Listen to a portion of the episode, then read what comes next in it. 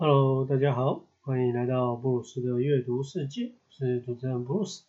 今天要来分享的书是《极耐力》。我听到书名，应该可以猜到要谈的就是在一些特定领域或是特定情况下的内容。那上一集的最后啊，有提到这是一本运动心理相关的书。那这个议题跟内容，我当然是希望透过不同的角度，有机会就多聊聊。但，你还是可能会听到比较多运动心理的应用，就是目标设定啊、自我对话之类的。那我觉得这件事情你要讲的这么简单也行啊。搞得很复杂也可以，呃，就这本书来说，我觉得算是目前在探讨运动心理的层面呢，针对大脑的教育、影响跟训练，它剖析角度是最全面的一本书了。所以说这本书适合什么样的人阅读呢？首先当然是想要尝试长时间耐力训练的任何人啊，或者包括教练、呃选手或是周边的相关人员。那另外就是想要看看不同角度跟了解他们在干嘛的人，所以如果你是家属哦或是粉丝，其实我觉得也蛮适合的。而且读完这本书啊，我就就脑中马马上浮现出好多课表，开卷有益，应该就是指这种状况吧。就来开始今天的分享喽。作者的背景就是一个很典型的选手。呃，然后后来转行变成研究员，这样的身份就大家应该不会太陌生哈。然后他选手成时期的成绩啊，我觉得也是蛮优秀的，就一千五百公尺最佳成绩是三分四十四秒，这很惊人。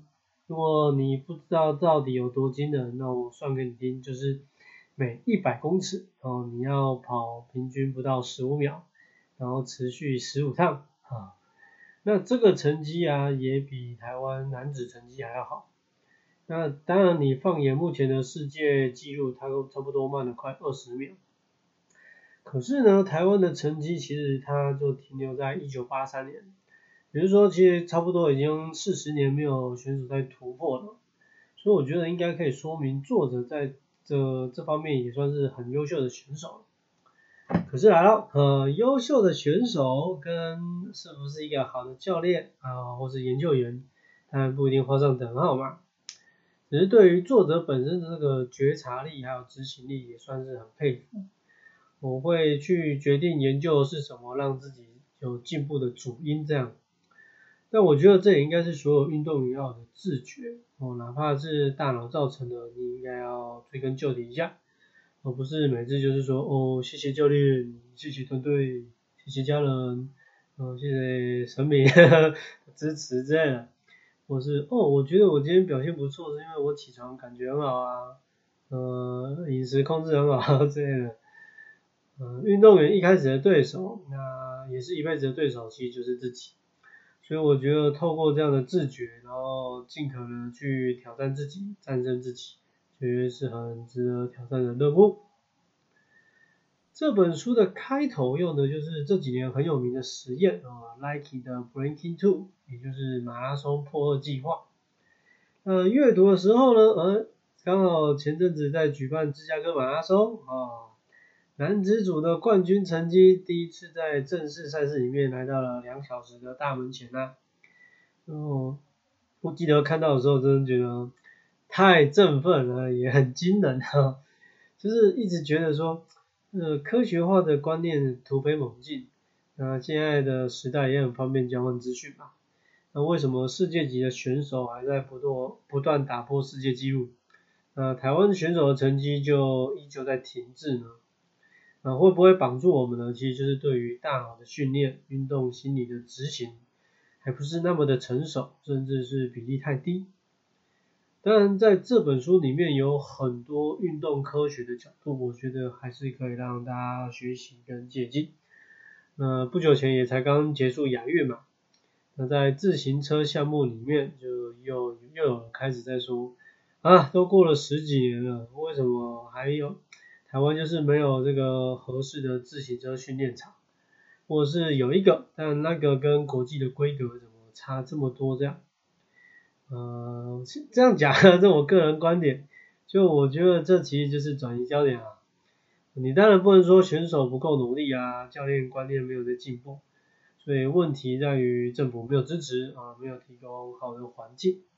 我是这样想的，我觉得这不是政府的问题，而是整个全民环境的问题。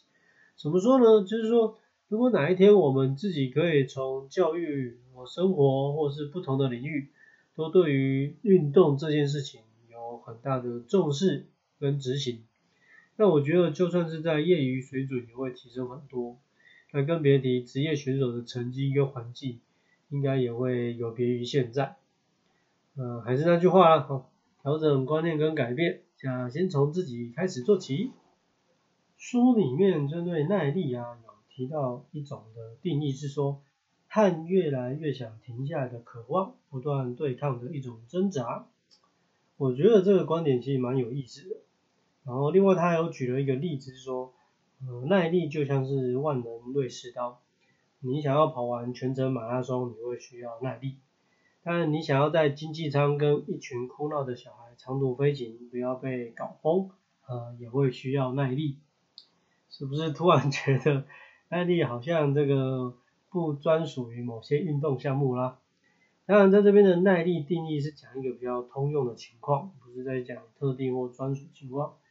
因为我觉得从这样的观点去切入开始，对，虽然觉得书里面好像很多时候都在讲科学数据啦、历史故事的剖析，但真的可以好好的慢慢去阅读。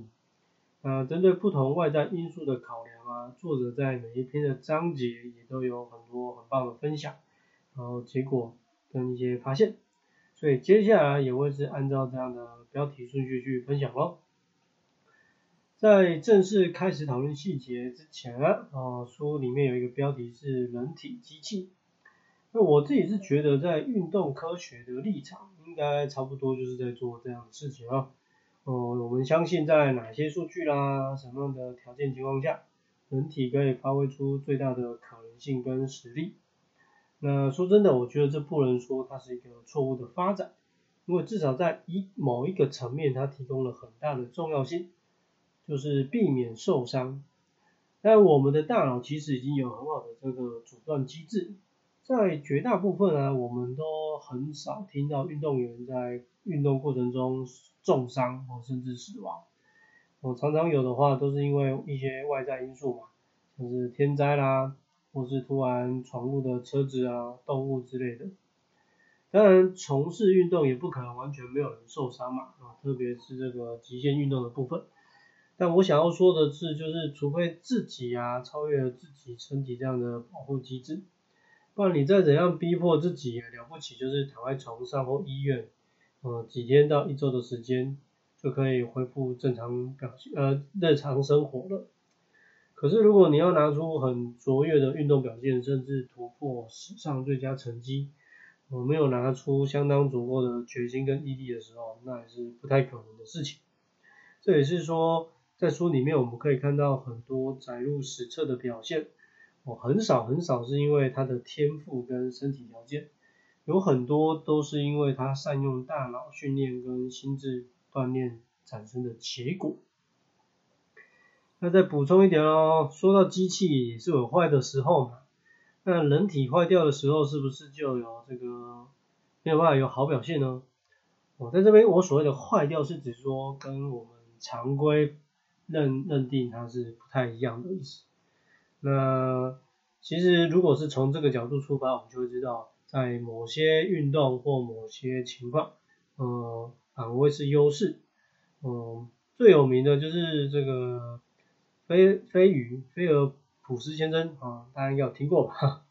我年轻的时候，他有被诊断有这个 ADHD 的症状嘛，然后所以后来就被送到游泳池去了。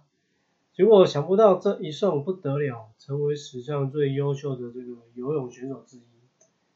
那他的坏掉是什么呢？就是他的体态是其实蛮特别的，就他的手臂其实是比他的身高还要长一些。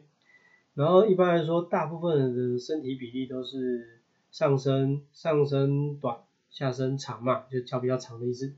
但他呢，就是刚好脚比较短，所以你在游泳的时候，你要去摸到的时候，摸到终点反而会比别人快一点。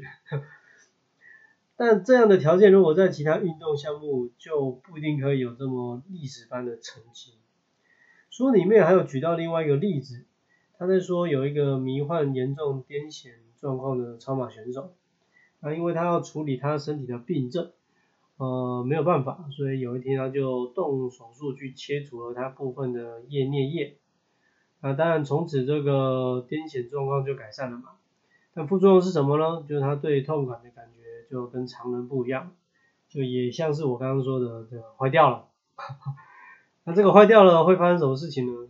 因为它刚刚有说嘛，我们这个人体有保护机制嘛。那因为它坏掉了，所以它根本就不用刻意的做，就直接把这个保护机制阻断。所以在超马的赛事里面，常常都可以创下蛮惊人的成绩跟运动表现。不过说真的啊，我觉得这其实很像在成就跟死亡之间的钢索上走着。那当然这不是他自己一开始就突发奇想想要干这种事情，对，只是说因为原本身体坏掉的状况嘛，就是癫痫，然后只好去做手术这样，然后就 有一些意外的情况。那坏掉其实我觉得也不会怎么样，因为只是说在第一时间我们。很容易悲观，那是因为没有找到它合适的发展区块而已嘛。另外，针对大脑的训练呢，书里面还有提到一种做法叫反应抑制。好了，我自己的印象里面，其实我在读书的时候就学校有做过类似的这个实验，这样。对，那没记错的话，应该是属于知觉心理学的范畴。那这上课的其中一个内容。呃，想不到多年后，在学习运动心理的路上，还会继续看到这些，我觉得比较是学校之内才会看到内容，我觉得很惊讶跟有趣啊。就是大脑训练的层面，其实真的还有很多可以开发跟应用的空间。那么就来开始进入不同变数的分享喽。哦，首先是疼痛感，呃，作为第一个要素，我觉得其实是非常合适的主题。因为关于耐力这件事情，我自己觉得某个层面就是在探讨谁比较可以忍痛。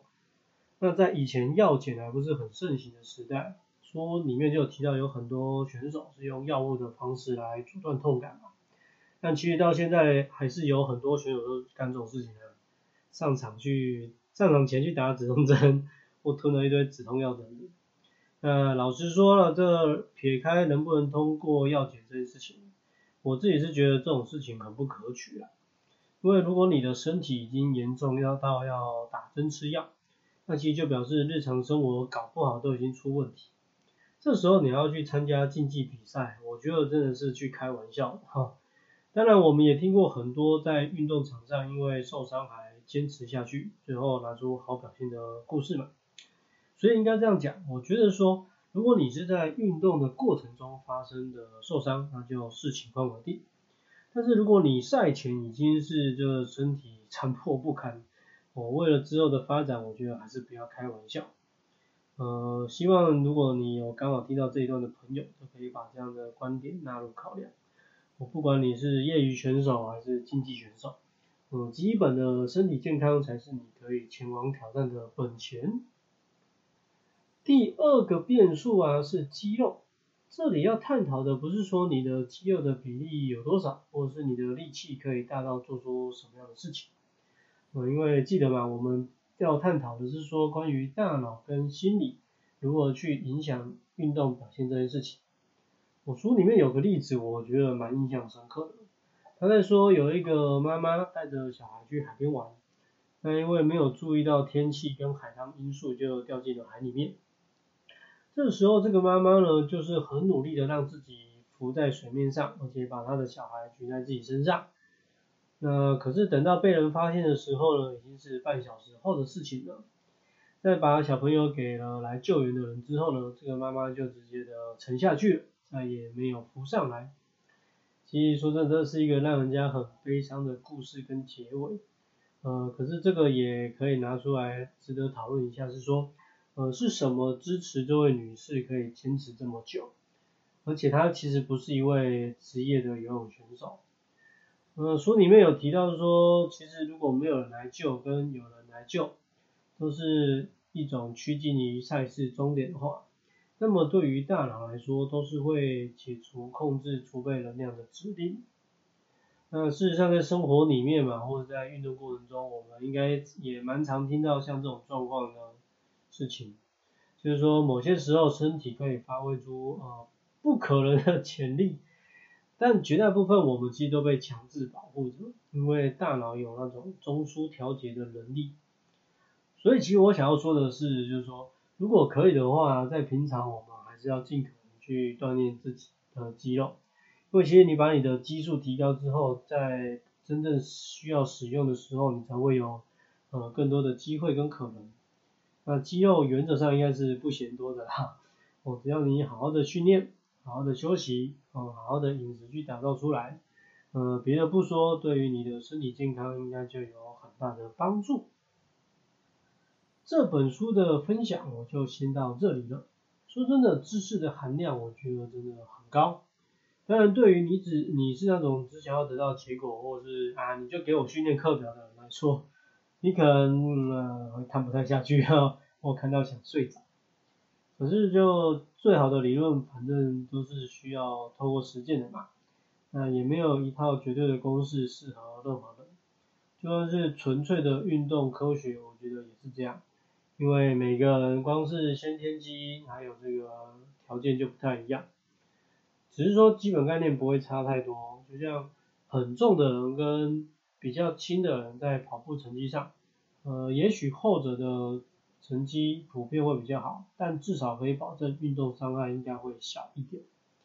那反过来一样，我们如果今天是做力量赛事的话，体重大的人可以展现出来的运动成绩应该还是会比较多一点。我如果有兴趣的话，记得去找这本书来看哦。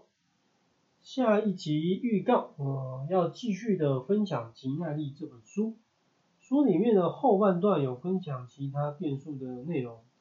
呃，我觉得其实可以让人对于训练这件事情还有更多的想象跟尝试空间。我如果说心理学的实验室成果能不能善用在真实生活里，我觉得运动科学应该可以排上前几名吧。如果有兴趣，可以先去预约来看，或是等我来跟你聊聊。我是普鲁斯，下次见喽。